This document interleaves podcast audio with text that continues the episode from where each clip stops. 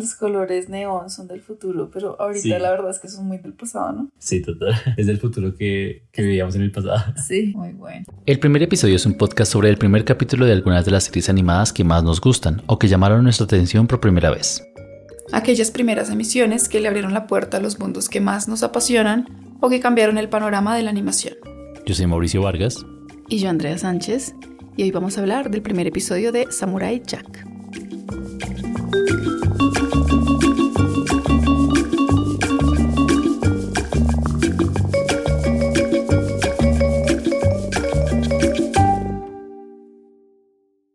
Bueno, entonces hoy vimos Samurai Jack, una serie que amo profundamente. entonces me gustaría que tú opinaras primero.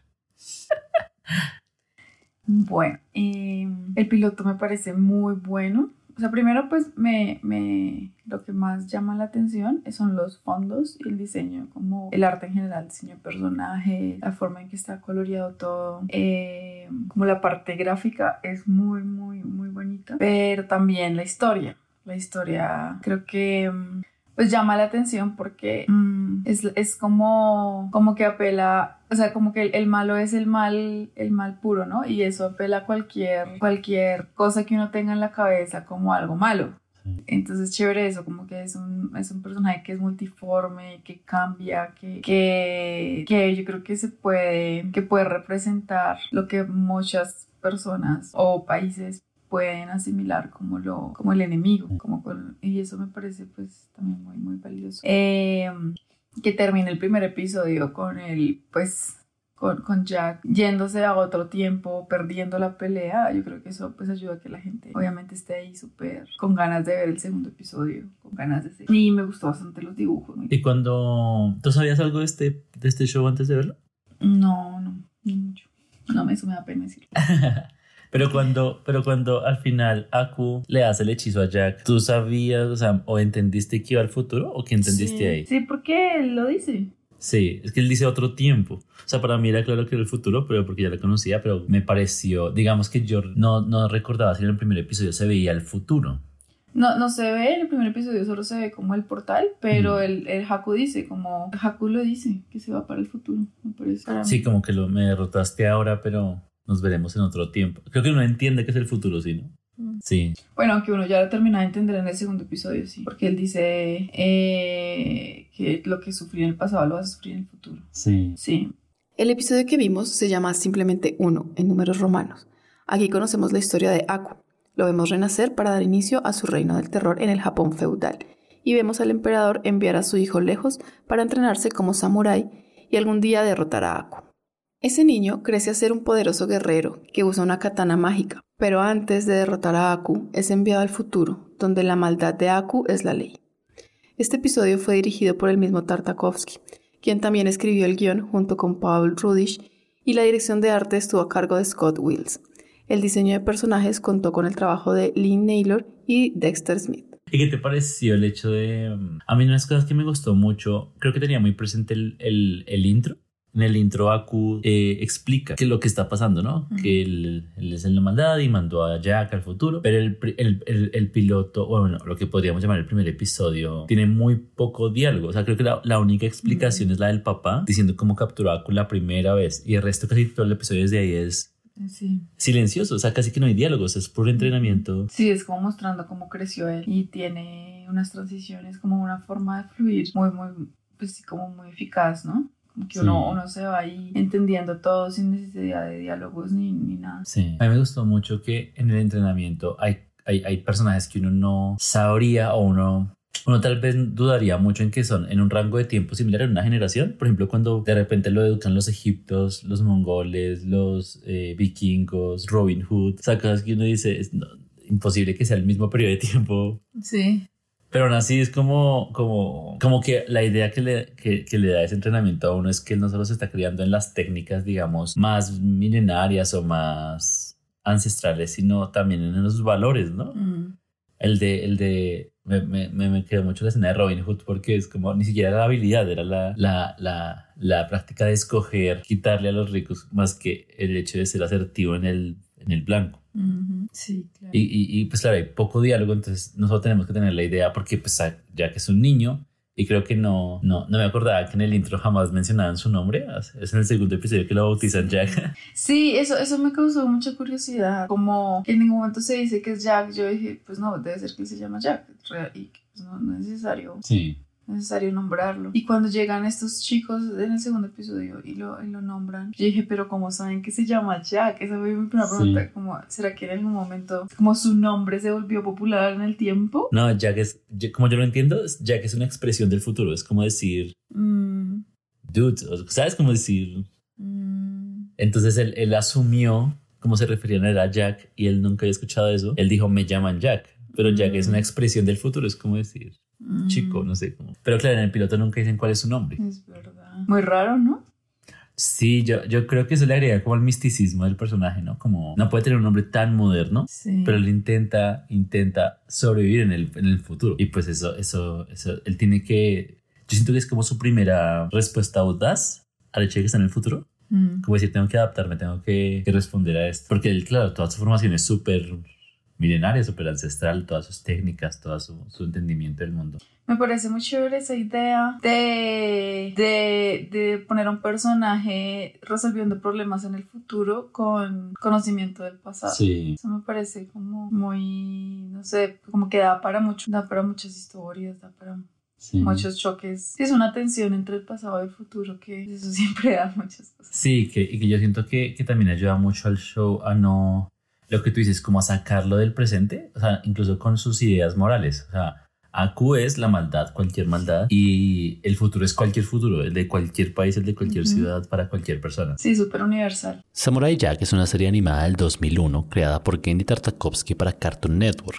El show cuenta la historia de un príncipe samurái sin nombre que se enfrenta a través del tiempo a la personificación misma del mal, un demonio cambia formas llamado Aku.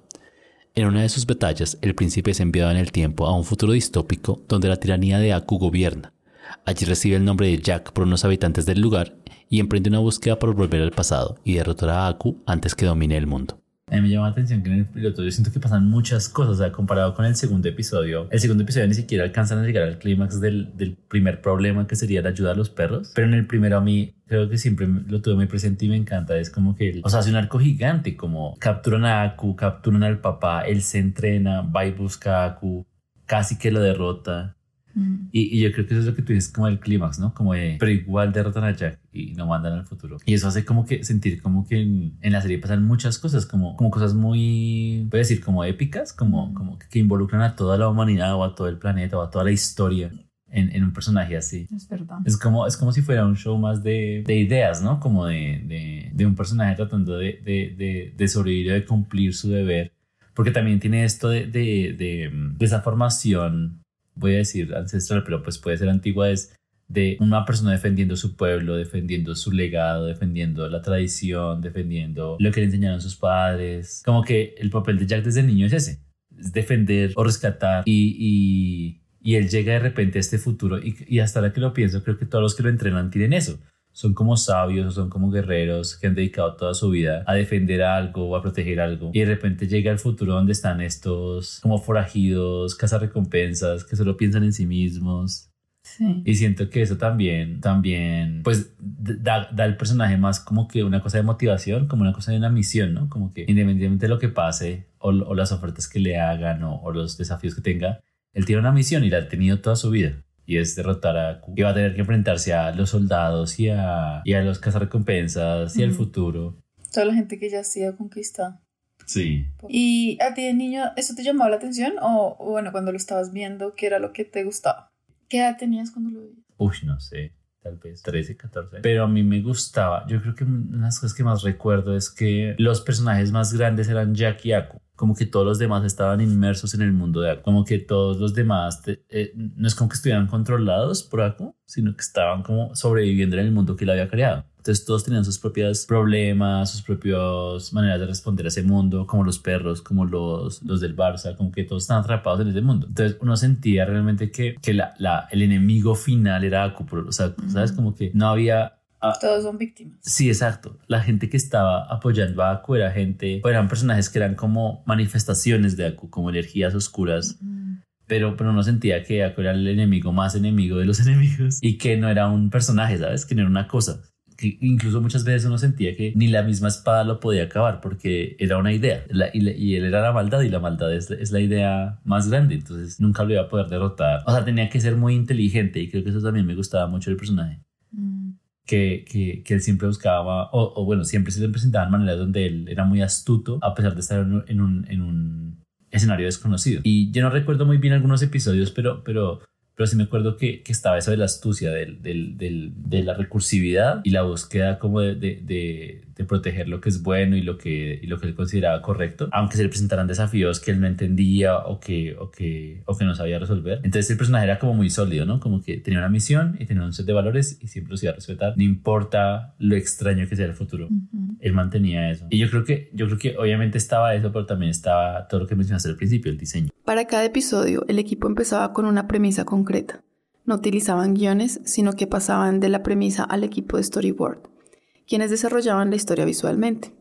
Cuando el storyboard estaba finalizado, hacían un desglose del trabajo que tenía que hacerse y escogían aproximadamente 30 planos maestros que serían diseñados y pintados internamente por el equipo como referencia para el equipo externo que haría el resto de escenarios en Rough Draft Corea, un estudio externo de servicios de animación. En esa planeación, Dan Kroll hacía el dibujo base de los escenarios en blanco y negro, también llamado layout, y Scott Will hacía el finalizado en color para darle la sensación de luz, mood y atmósfera. El arte tiene una gran influencia de los shows de Hanna-Barbera, mezclados con el estilo de paisajes y pósters japoneses. Todo el arte se hizo en medios físicos, pues en la época el acabado digital no daba aún tanta textura el diseño para mí, yo creo que desde niño me, enloquecía ver esto, o sea, todo el tiempo. Incluso las cosas que hacían, no sé, los cuadernos, ¿sabes? Como todo lo que hacían alrededor del, del, show me, me, encantaba. Y en esa época Cartoon Network hacía como entre comerciales, mostraba como making offs, como, como pintaban los fondos, como animaban los personajes. Y yo era obsesionado con este show. Me parecía que, que, que había una, una, un nivel muy alto en todo. En el diseño, en la historia, en el arte, en los personajes, en todo. Eso que dices que como que se siente que en el piloto pasan muchas cosas, tiene que ver también con, yo creo que con la forma en que usan el plano secuencia y como, como mezclado con, no sé, como con esta idea de poner diferentes tiempos en el mismo plano, como que aparece el mismo personaje en diferentes, y, a veces alcanzan a aparecer en el mismo cuadro, el mismo personaje dos veces en diferentes acciones o diferentes tiempos en el mismo cuadro, y, um, y, todo por un, o sea, en un movimiento como de cámara, claro, como que hay, hay varios recursos que apelan al paso del tiempo y al movimiento en, un, periodos muy cortos, de, en espacios muy cortos. Sí. ¿No? Y, y bueno, y luego la subdivisión de, de, de la pantalla, como en un cómic también la, la, usan bastante. Y la, las transforma, como el cambio. Sí. Como, como cortes, cortes en el, en el movimiento muy, muy grandes. Sí. A mí me encanta es que siento que, que, que, buscan, o sea, usan todas las herramientas del medio, o sea, no solo la animación, sino el montaje, superponer elementos, lo que tú dices que aparezcan en el mismo cuadro, varias cosas que han pasado, que van a pasar. O sea, es como usar todo lo que se pueda para transmitir mucha acción, mucho movimiento, mucha emoción, mucha adrenalina. Y no, si se pusiera como a descomponer, realmente no es que haya un exceso de cada cosa, es como un uso muy inteligente los recursos con una animación cuidada, esa, esa exacta, planeada, con un muy buen diseño, con un muy buen contraste, con un muy buen eh, recuadro dentro, del, dentro de la pantalla para sentir que están pasando cosas muy emocionantes por mucho tiempo.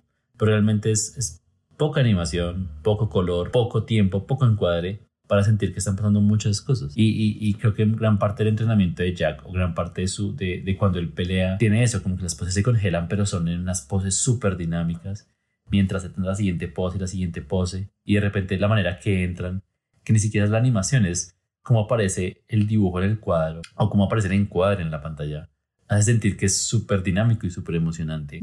Pero es con el mínimo recurso y se siente mucha habilidad, no sé cómo decirlo, como que de parte de Jack se siente como que es muy, muy habilidoso por el montaje, porque ni siquiera a veces tiene mucha animación. Sí, el montaje y los contrastes son súper lindos. Sí. El contraste no solamente se ve muy bien, sino es súper útil lo que dices, como que todos los elementos están a favor de, de, de contar la historia, de contar muchísimas cosas al mismo tiempo.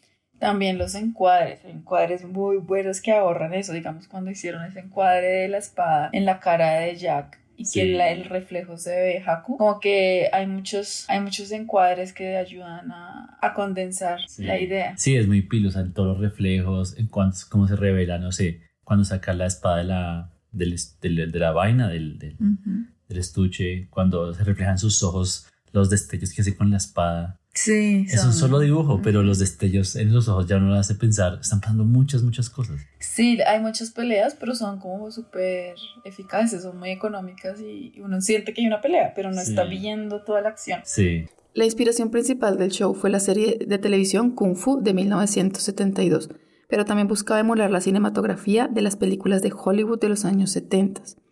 La historia de Jack tiene inspiraciones temáticas del trabajo de Frank Miller y las películas de Akira Kurosawa. esa serie yo me acuerdo que fue muy famosa, muy conocida por lo, por lo que te contaba ahora de no tenía línea de contorno. Y creo que la línea de contorno negra era una cosa que era muy dada por sentada en la animación como que siempre se conseguía contraste con la línea porque la línea hacía parte del dibujo. Y el dibujo usaba la línea como, como un punto de contraste fuerte como que estoy separando con esta parte más negra esta cosa de esto otro este interior de este exterior este delante, este atrás. Y la serie tenía esto de que no tenía, no tenía líneas de contorno, solo tenía líneas internas. Y las líneas internas eran de color. Entonces yo siento que ahí, ahí también les pedía que la composición fuera mucho más eficiente, ¿no? O sea, como que solo el color hiciera todo el trabajo. Eso, eso no, no siento que solo digamos, técnicamente llamaba la atención sobre el proyecto, porque el proyecto pues, generaba como esa, esa nueva dimensión técnica, por así decirlo, que llamaba la atención de que se veía muy diferente, sino que también obligaba al show a tener una, una de estas, estos planteamientos de, de los BGs, o sea, de los fondos con los personajes como mucho más dinámicos, no sé cómo decirlo, como que contraste más, interactúe más el color,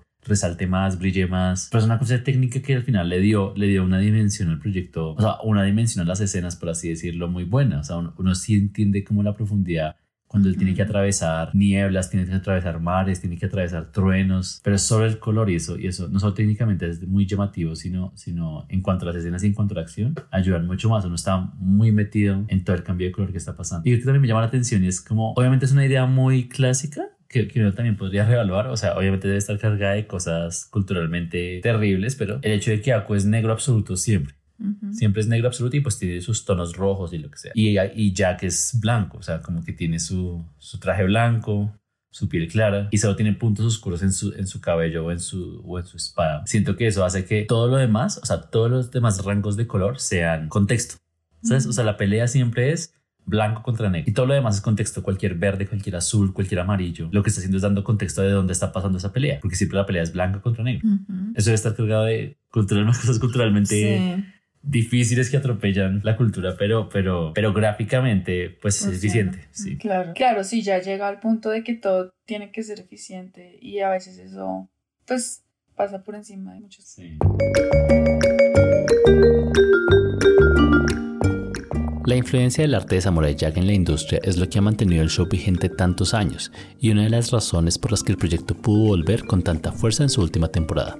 En su momento el equipo de producción supo lo diferente que era hacer animación sin líneas de contorno y lo aprovecharon para llamar la atención sobre el arte y la producción de cada capítulo. Cada escenario es pensado como un personaje que puede llamar y retener la atención el tiempo suficiente para crear tensión. Y en cada capítulo el acercamiento técnico y artístico a estos escenarios es muy diferente. El empate digital muchos años después fue uno de los retos de retomar el proyecto. Otro diferenciador del proyecto y que ha caracterizado el trabajo de Tartakovsky a través de los años es su enfoque en las escenas de acción sobre la trama. El pitch original del show parte de lo artístico, pero también de la sensación que los shows llamados de acción nunca tenían tanta acción como sugerían. Entonces Samurai Jack se desarrolló con la idea de mostrar mucha acción con un presupuesto de televisión. Me parece muy bonito cómo se ve la textura a veces del papel en los fondos o de la Sí. pintura. Los brochazos, eso le, le da bastante... Porque todo como está armado es como si uno estuviera como pasando los ojos por un libro Sí. ilustrado, ¿no? Como que uno, como que se ve que es un fondo muy, muy grande y como que uno simplemente está como mirando un pedacito y, y recorriendo por diferentes lados y muchas veces las escenas empiezan como con un, un plano muy cerrado y luego abre y es Sí. y como cada vez abre más y más es como un libro pop-up sabes Sí. es como que tiene algo tiene algo de, de libro ilustrado Sí. De ir descubriendo el escenario también. Y creo que eso va muy bien con el tema, ¿no? Como es, es, que es ese choque de tiempos, como de todo lo ancestral, toda la sabiduría ancestral, con todo lo que puede ser una historia en un futuro. Sí, a mí me gusta mucho que los fondos también, es como que no necesitan movimiento, o sea, tal vez solo necesitan el recorrido de la cámara, pero por ejemplo en, el, en, la, en el, la, la cueva o la morada de Aku, uno entiende que son llamas, ¿no? Que es como que un montón de fuego y un montón de, de sí, de, de, de lo que, las ideas que uno podría asociar con el el infierno, con la maldad, con lo que sea. Pero todas parecen muy vivas a pesar de no estarse moviendo. Es como solo el uso del color y de la forma que permite que cuando la cámara las recorre se sientan vivas, pues se sientan activas. Pero al mismo tiempo nunca dicen que es fuego, nunca dicen que es piedra. O sea, Jack se puede parar sobre esas llamas.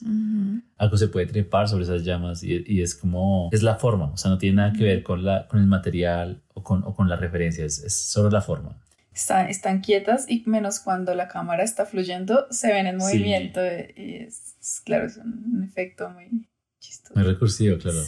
la cámara haciendo su trabajo y, el fondo no, no, tiene que esforzarse de más por verse dinámico, por así decirlo. Además, muchas veces los encuadres, por eso que decía el blanco y negro, tienen que o sea, son como imposibles y son como poco traqueables en, en, lo que uno podría llamar una continuidad de storyboard o de dirección, pero igual son súper claros. O sea, las formas que le permite a Jack hacer su túnica y obviamente las transformaciones que puede tener Aku en diferentes siluetas ayudan a que la composición sea muy buena. Cuando Aku es gigante o cuando Aku está en el piso, cuando está detrás, se vuelven siluetas.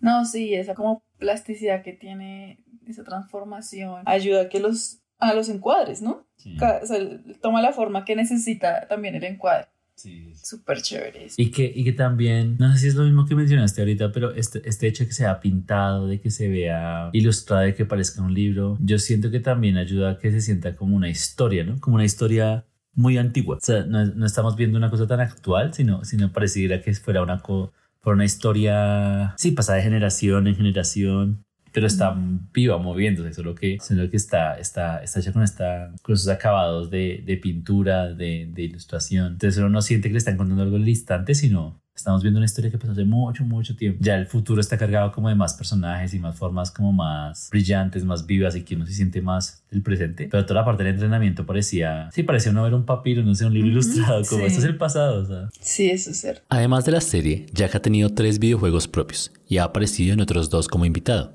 ha tenido una adaptación al cómic de 20 tomos, ha aparecido en la antología de DC Comics y tiene su propio juego de mesa. No, muchas ganas de vérsela completa. Pero la verdad es que a mí, más que la historia, a mí la, sí, como que la historia obviamente sí es buena, pero, pero me llama mucho más la atención la parte gráfica. Sí. Así como que no... Sí, yo tengo mucha curiosidad de ver. Esa es una serie que hicieron cuatro temporadas en su momento. Y lo que te decía ahorita, hicieron una quinta cena hace unos dos años. Y tengo mucha curiosidad técnica de en su momento si los fondos eran vinilos, si eran acrílicos, si eran, sí, no sé, por así decirlo, análogos o analógicos fotografiados. Eh, ahorita, ¿qué es? Porque ahorita pues tienen el 3D súper avanzado, tienen mm. unas propiedades digitales que llegan muy bien a la imitación del análogo. Eh, hay muchas más posibilidades de la edición o de la sincronización de sonido. ¿La dirección es igual? Sí, es, el mismo director, sí. Tartakovsky hizo la quinta temporada. Incluso los actores de voz y todos son los mismos. No sé, hay que verla completa llegar a la, a la última. Claro, pero la última sí hay mucha curiosidad de... Incluso estas ideas, por ejemplo, que podríamos pensar ahorita de la composición, de qué es un personaje, de cómo se mantiene el modelo, pues cómo son, ¿sabes? O sea, debe, debe haber otra, otra manera de entender eso en el mismo proyecto con los mismos personajes, pero con por lo menos unos 10 años de diferencia, sino más. La serie contó originalmente con cuatro temporadas de 13 episodios cada una, pero la historia quedó inconclusa y solo se retomó hasta 12 años después para darle un cierre con una quinta temporada de 10 episodios, sumando un total de 62 episodios. Antes de finalizar la serie en la quinta temporada, hubo cuatro intentos por producir una película que cerrara la historia de Jack. El primer intento fue en 2002 por New Line Cinema, luego en 2007 por Predator Films, luego en 2009 por Bad Robots Productions y finalmente en 2012 por Bob Usher. Ninguna de estas producciones se materializó. Y pues también a mí me interesa mucho técnicamente porque este director, creo que cuando sacó esta serie era como su tercer proyecto, pero ya la quinta temporada ya ha hecho películas en 3D, dirigió Hotel Transilvania, las, las, las, tres que han salido por ahora. O sea, tiene una experiencia que yo creo debe ser demasiado, debe haber informado mucho cómo dirige. Entonces, esa quinta temporada es como, yo siento que más que limitantes, es como que ya debe tener una, una visión mucho más madura de, de, de lo que estaba haciendo, ¿no? O sea, cómo estaba explotando los recursos gráficos de esta manera y cómo hacerlo mucho mejor ahora. Entonces, sí me dan muchas ganas de verla completa por la técnica. Y también, pues también por, por, por ver cómo, cómo estas ideas de, de, un personaje así como tan moralmente correcto, con una misión tan clara, se mantienen hoy en día. O sea, hay una parte que es, por ejemplo, esta del segundo capítulo del bar, donde uno siente que son ideas ya muy viejas, como están los malos, eh, pero a pesar de ser aliens, todos se sienten hombres con unas chicas aliens bailando a los lados. Como que ahí seguramente hay, cosas que cambiaron. Creo que en la última temporada la, la, la patrocinaron con, con cinco guerreras que son las hijas de Aku. Y, o sea, yo creo que a mí también me interesa ver las ideas, estas ideas de bien y mal, de la fuerza, de la misión, del honor, cómo se muestran hoy en día, ¿sabes? Como con 10 años de diferencia en la cabeza, culturalmente también. Sí, sí, no solamente esas ideas, sino la, lo que ahora es políticamente correcto hacer también, ¿no? Sí. Kenny Tartakovsky es un animador conocido por varios shows para Cartoon Network y Adult Swim, incluyendo El Laboratorio de Dexter, Samurai Jack, Star Wars Las Guerras Clónicas, Sin Bionic Titan y Primal. También dirigió las tres primeras películas de Hotel Transilvania y trabajó en proyectos como Las Chicas Superpoderosas y Batman, la serie animada. Paul Rudish es un escritor, animador y actor de voz conocido por su trabajo con Tartakovsky en las series para Cartoon Network. En 2013 desarrolló y produjo el revival de los cortos de Mickey Mouse. Scott Wills era pintor de escenarios en DreamWorks y trabajaba en El Camino hacia el Dorado cuando recibió la invitación a trabajar en Samurai Jack. Ha acompañado a Tartakovsky en el arte de Star Wars, Las Guerras Clónicas, Sin Bionic Titan, Hotel Transilvania y Primal. Lee Naylor es una animadora y diseñadora canadiense que apoyó en el diseño de personajes de Samurai Jack. Es conocida por ser co-creadora de Los Intrépidos de DreamWorks y de ser la cofundadora de Estudios Punko junto a John Falushi, con quien también desarrolló el show de Ren Stimpy para Nickelodeon. A mí me sorprendió mucho cuando, cuando, los, cuando ahí le los, cuando los perros los llevan a mostrar la mina, cuando dicen, no, ya con nos castiga si no conseguimos los, las, las gemas y estaban los perros crucificados. Mm. Pareció fuerte, gráficamente, ¿no? Sí, claro. O sea, no, sé si fuerte por la idea para una población infantil, no sé si fuerte por la época, no sé si fuerte por el hecho de que es otra raza. O sea, no sé por qué me parece tan fuerte, pero... No, porque esa es una idea de, de ¿cómo se llama esto? Como, pues eso es lo que hacen cuando, cuando llega un, un estado totalitario y cuando se castiga a la gente y se le muestra a los demás cómo se castiga para... Y pues es algo que nos, nos ha marcado, ¿no? Como civilización y es algo fuerte. Pero es raro verlo en un show para niños, claro, porque digamos ahorita eh, lo están mostrando en el en Cuento de la Criada.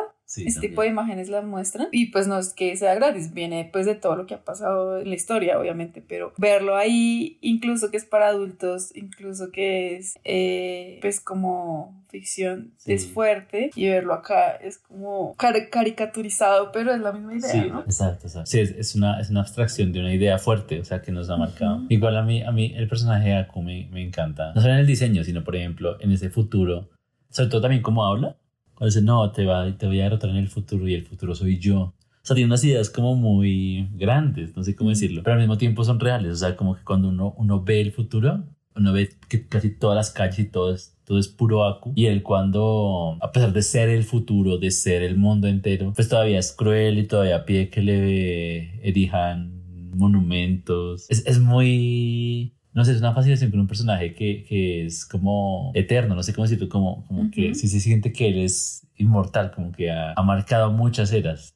Pero, pero es por eso, o sea, no solo por su forma, ni cómo se mueve, ni cómo se presenta, que se presenta gigante y que se mueve muy rápido, que se mueve en entornos gigantes, sino también por cómo habla y lo que pide y, y lo que defiende y, ¿sabes? Como, se me parece fascinante como, como personaje. Por eso siento que, que, que gran parte del, del, show del piloto se, se, se, basa en que tanto Jack como Aku son ideas absolutas, son ideas muy, muy grandes. Es la maldad pura, retomando lo que hablábamos al principio, es la maldad pura con ideas milenarias de esclavitud, de monumentos, de eternidad. Y, y Jagal también, o sea, tiene unas ideas como del honor, de proteger, de libertad. Y ahí caben 200 historias en, esos dos extremos, en esos dos polos. Sí, escoger una lucha eterna. ¿no? Y hacer algo, una nueva representación. Y lo que más me gusta es que sea para niños, no sé, yo siento que como que todo el arte y todas las cosas como que se dice que son buenas, todas las películas, series y obras están hechas para adultos,